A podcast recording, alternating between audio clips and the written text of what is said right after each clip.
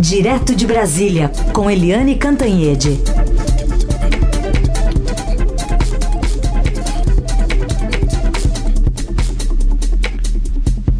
Oi, Eliane, bom dia. Bom dia, Raíssa, Carolina, ouvintes. Oi, Eliane, bom dia. Vamos começar falando sobre o desembargador Cássio Nunes Marques, indicado pelo Planalto para vaga aberta no Supremo. Tem pelo menos uma fragilidade no currículo, né? Uma pós-graduação que diz ter concluído na Universidade de La Corunha, que sequer foi ministrada. Acho que ficou meio que uma, uma, uma regra, né? A gente tem visto diversos nomes que vão integrar o governo tendo o currículo questionado, né?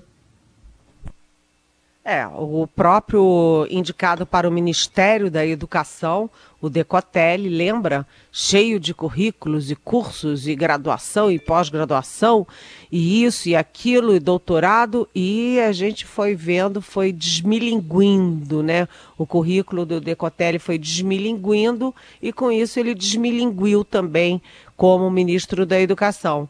E agora a gente tem o novo. É pelo menos o indicado para o Supremo Tribunal Federal, Cássio Nunes Marques, que também está numa situação complicada. A matéria dos repórteres é, Patrick Camporês e Breno, é, o, os dois, o Breno e o Patrick, mostraram para gente que é, não é só um problema de currículo, entendeu? Não é só um problema, uma única universidade. Eles mostraram, é, deram ênfase à Universidade de La Corunha, da Espanha, porque é, a universidade enviou uma cópia de um certificado oficial de que ele fez um curso de cinco dias e um curso como ouvinte. Quer dizer, um curso como ouvinte de cinco dias, cá para nós não é pós-graduação. Então, na verdade, é, ficou uma ficou uma, uma situação muito constrangedora, mas o pior é que não foi só isso. A gente vai lendo a matéria, muito bom, completa, muito bem feita, e você vê que também a Universidade de Salamanca tem dúvidas é, diz que não consta nenhum curso dele de pós-graduação na área de direitos humanos, não tem isso. Os outros cursos é, também, o outro curso também é, tem, tem problemas, não é exatamente como ele disse. Aí ele cita também a Faculdade Maranhense, dizendo que tem uma pós em Direito na Faculdade Maranhense, e a Faculdade Maranhense respondeu que nem tem esse curso, não tem curso de Direito nessa faculdade. Então você vê que é, não é apenas um curso, a gente está focando num mas são vários furos no currículo e o ministro do Supremo Tribunal Federal é, tem que ter é, uma reputação ilibada e notório saber jurídico. Aí o, o próprio indicado, o próprio Cássio, disse ontem a senadores que a previsão, a regra, nem exige que o ministro do Supremo seja formado em direito, né? Mas exige sim notório saber jurídico, né? É, já é uma complicação. Segundo, é reputação ilibada. Quem falsifica, quem frauda currículo, não tem uma reputação ilibada. Então você vai vendo que as coisas vão se acumulando em relação ao Cássio Nunes e as coisas estão ficando feias. É, é, vamos dizer assim, além da questão formal de que você não pode ter um ministro do Supremo que frauda currículo, pelo óbvio, né? E um currículo que está registrado é, no, no, no TRF 1 ou seja, no Tribunal Regional Federal. Ele está fraudando o currículo dele na justiça, no cargo dele na justiça. Além do óbvio, você tem também um constrangimento enorme, enorme. Essas pessoas que a gente nunca ouviu falar, de repente surgem do nada e vêm com.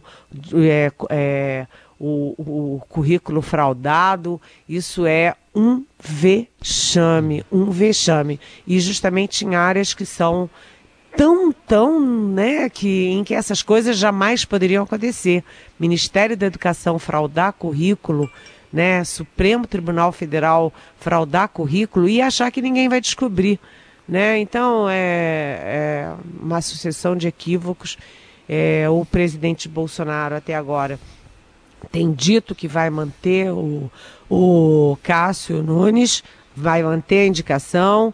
É, já está discutindo com os senadores a questão da aprovação do nome dele. A sabatina na CCJ está marcada para o dia 21 agora, mas cá para nós, é, não sei se isso vai continuar assim, não, porque tudo indica que vão continuar aparecendo outros furos nesse currículo até que a situação se torne incontornável, até porque ele já vinha sofrendo muita resistência da própria base bolsonarista. Enfim, ele está ficando sem sustentação, o Cássio Nunes Marques.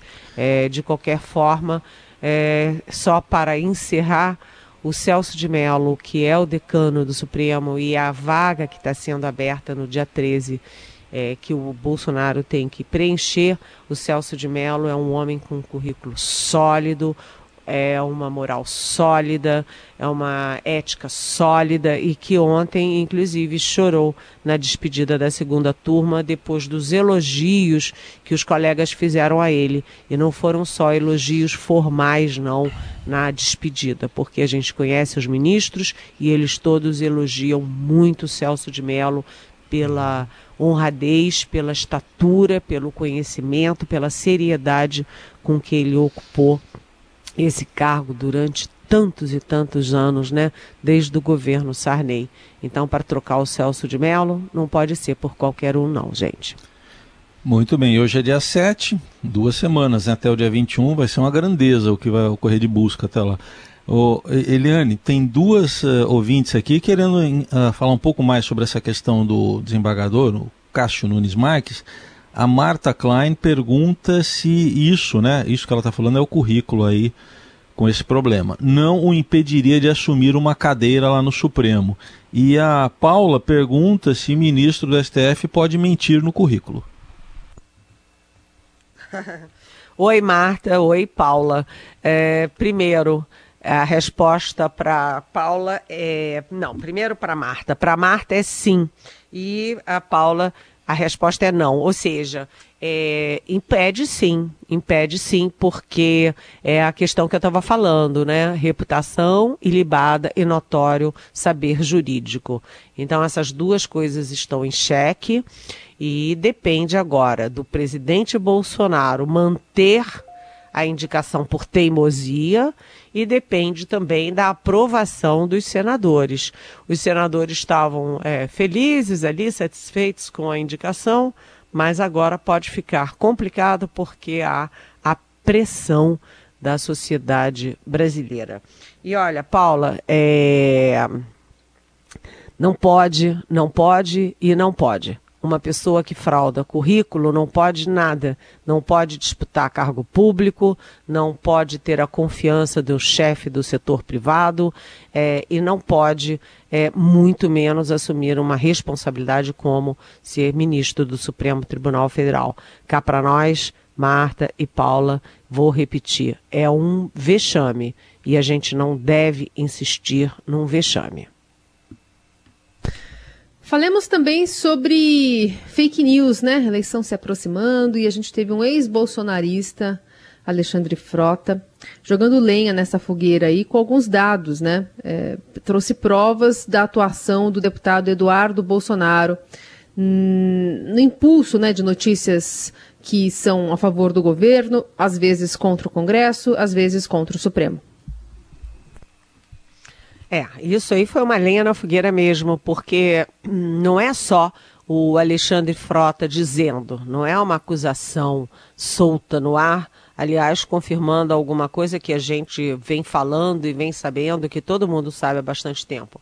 Agora há uma diferença, não é só falar e não é só é, comentar, né? Há dados objetivos mostrando a ligação do deputado Eduardo Bolsonaro filho do presidente Jair Bolsonaro, com a onda de fake news e a onda aí de fake news exatamente contra adversários do governo, contra o Supremo Tribunal Federal, contra o próprio Congresso do qual ele faz parte, contra jornalistas, enfim. E como é esse dado objetivo, dado inclusive não um, mas vários dados objetivos que inclusive já estão na comissão parlamentar de inquérito mista, que é a CPMI que está correndo lá no Congresso Nacional está parada por causa da pandemia, porque não pode ter é, reunião presencial, mas que já tem muitos dados, muitas informações. O que, que são os dados objetivos?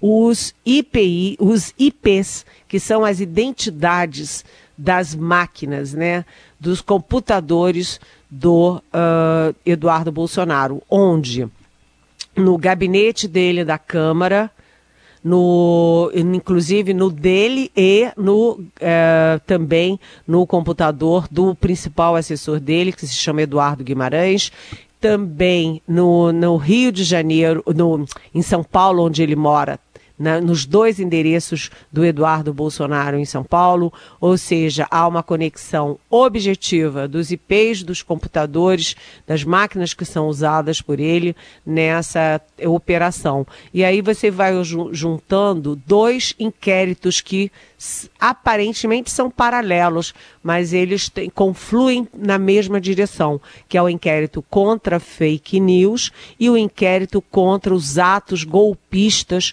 contra as instituições. Então você vai ver lá que as duas coisas andam juntas, né?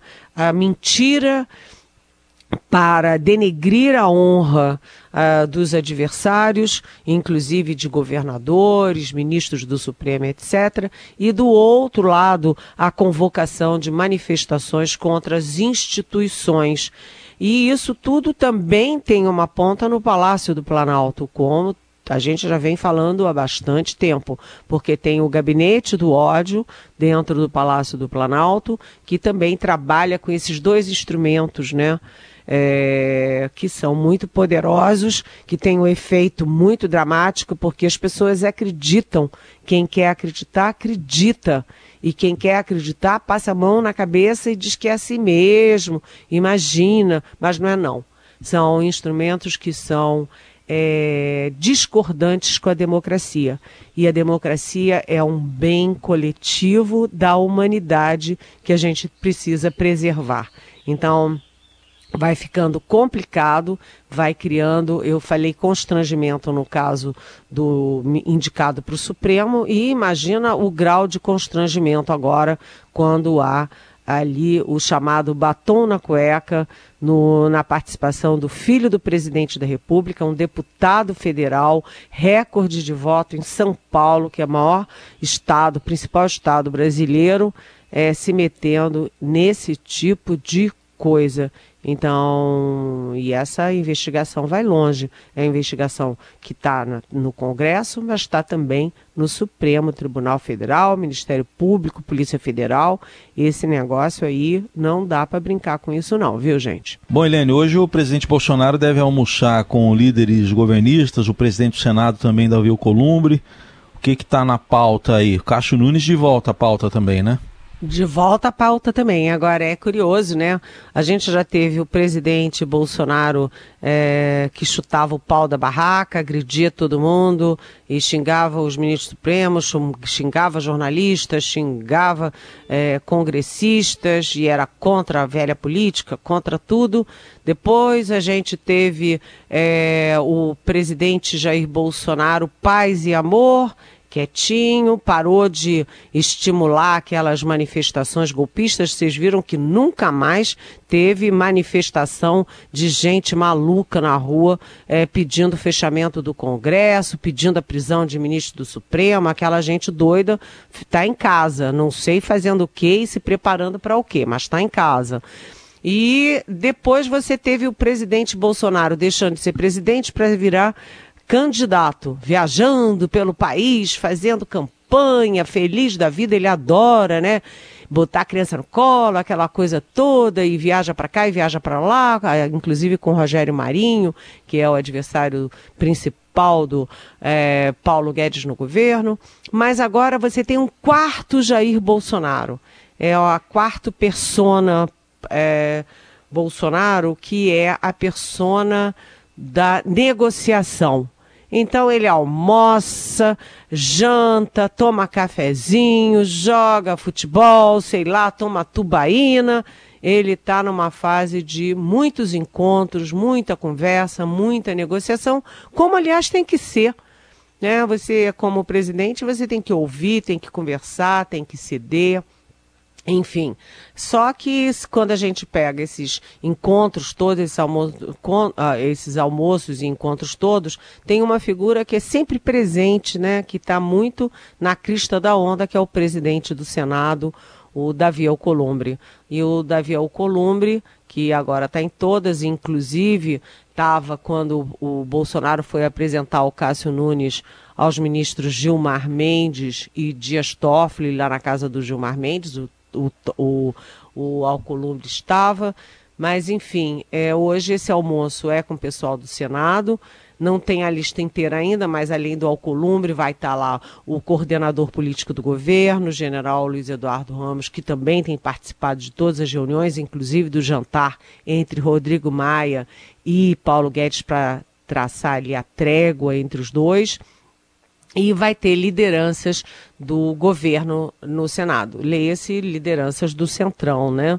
E na pauta você tem, como você já antecipou, uh, Heisen, você vai ter a questão da, da votação das votações do nome do Cássio Nunes, porque dia 21 tem a CCJ, mas depois isso vai para o plenário e o presidente não pode correr o risco de ser derrotado na indicação do nome do Supremo. É, é, é, não é inédito, já aconteceu, mas é tão raro, tão raro, que é praticamente inédito o Senado, é, o Congresso derrubarem o nome escolhido pelo presidente da República. Então, é, já aconteceu até, eu me lembro que no. Eu acho que foi o Faquin, ou Teoriza Vasco, não, o Faquin, que ficou 12 horas na sabatina. A sabatina do Faquin demorou 12 horas no, uh, no, no Senado. Foi um dia que eu viajei, eu fui, assumi todos os meus compromissos, voltei e o Faquin ainda estava falando. Mas, enfim, é, isso é outra questão e também a questão da renda é, cidadã, renda Brasil, sei lá que nome tenha, mas é um novo Bolsa Família para o Bolsonaro chamar de seu. Né? A manchete do Estadão hoje é uma manchete poderosa de que o governo quer uma brecha para que o orçamento de guerra que foi criado no, na, na, circunstância, no ambiente da pandemia, seja também criado para 2021, para um caso de ter uma segunda onda do coronavírus. E com esse orçamento de guerra, é uma forma de é, quebrar, furar o teto de gastos sem é, sem ter pedalada fiscal e sem ter crime de responsabilidade. Então é um jeitinho que a gente está vendo aí de furar o teto de gastos. Isso tudo vai estar no vai estar em discussão lá nesse almoço. Queria só lembrar que na semana passada eu trouxe aqui a informação de que a fórmula é, do governo para é, criar recursos no né, financiamento do Renda Cidadã, é, é, segundo, a faz, é, segundo o Ministério da Economia, né, é reunir todos os programas sociais, inclusive seguro defesa, que é dos é, pescadores artesanais, e também o abono salarial, juntar tudo isso e fazer um bolo só, que foi o que o Lula fez quando juntou os programas sociais do Fernando Henrique e batizou de Bolsa Família. Então é a mesma fórmula do Lula. Isso é o que o Guedes quer. Eu falei aqui antes e agora o Guedes já assume oficialmente, publicamente essa fórmula. Mas há outras fórmulas em estudo também e agora a gente vê essa, esse jeitinho de ter aí um novo orçamento de guerra sem, te sem teto de gastos. vamos acompanhar esse, esse almoço porque pode sair muita coisa importante, inclusive a discussão sobre o que fazer com o Cássio Nunes. Muito bem. Eliane, pergunta aqui da Maria. Ela quer saber sobre meio ambiente. Poderiam perguntar para Eliane como fica a questão ambiental quando a resolução do CONAMA é revogada e a revogação retorna? A insegurança jurídica e a ausência de políticas de defesa do meio ambiente é o que nos resta? Manda abraços carinhosos para você, Maria. Oi, Maria. Abraços carinhosos para você também. Muito obrigada por, é, por essa convivência aqui nas manhãs com a Rádio Eldorado, com, a, com Heisen, com Carolina. Olha, Maria, essa questão do meio ambiente se tornou um grande calcanhar do, de Aquiles do governo Bolsonaro, porque você tem a questão objetiva que todo mundo está vendo, que são as labaredas na Amazônia e no Pantanal. E você vê também as labaredas políticas mundo afora, porque governos é, legislativos, sociedades, entidades e, inclusive, fundos de investimento estão pressionando o Brasil para, primeiro, cuidar melhor das suas florestas, né, da sua, da sua rica, rica diversidade ambiental. E segundo, porque é, eles também estão vendo que tem boiada passando por aí. A boiada para rever vários instrumentos de proteção das nossas reservas, dos nossos santuários ecológicos, dos nossos mares, dos nossas restingas, dos nossos manguezais. Todo mundo está vendo isso. E não é esquerda. O governo fica dizendo que é gula é, internacional sobre a Amazônia, todo o mundo inteiro só quer roubar a Amazônia da gente. E o governo também diz que isso é coisa de esquerda, ambientalismo é coisa de esquerda. Só que agora o agronegócio entrou na defesa, não tem nada de esquerda. Bancos, não tem nada de esquerda. É, fundos de investimento, não tem nada de esquerda. E ex-ministros da Economia e ex-presidentes do Banco Central, que para nós também não tem nada de esquerda. Então, é um discurso que eles tentam é, é, dar um caráter ideológico e não tem um caráter ideológico, tem um caráter claro de proteção do ambiente. Então, uh, eu andei conversando essa semana no setor de construção, porque eu fui a São Paulo participar de um, de um summit da Secov com o Estadão sobre a economia, o setor de construção, etc. Eles acham que tem sim motivos para mexer nessas resoluções do CONAMA, que elas são rigorosas, que criam problemas, obstáculos para qualquer empreendimento. Então, inclusive, tinha um, um empreendedor lá que demorou 18 anos para conseguir uma licença para fazer uma obra em São Paulo. Peraí, 18 anos não dá. Ou sim ou não, mas 18 anos não dá. Então há que mexer. O problema é que mexer agora, Maria, é muito complexo, muito difícil, porque ninguém confia nas intenções do governo Bolsonaro. É isso aí. Muito bem. Aqui as perguntas que vocês enviaram para cá, com a hashtag Pergunte para Eliane nas redes sociais ou via WhatsApp 994811777. A gente agradece a todas e aos que vão ficar aqui ainda para Eliane responder ao longo da semana. Obrigada, Eliane. Até amanhã. Eu queria registrar que hoje tivemos um, um, trio feminino nas perguntas, a Marta, a Paula e a Maria, mas que os nossos ouvintes Verdade Homens são super bem-vindos também. A gente vai guardando e vai acumulando as perguntas, mas vai respondendo. Beijão, é até amanhã.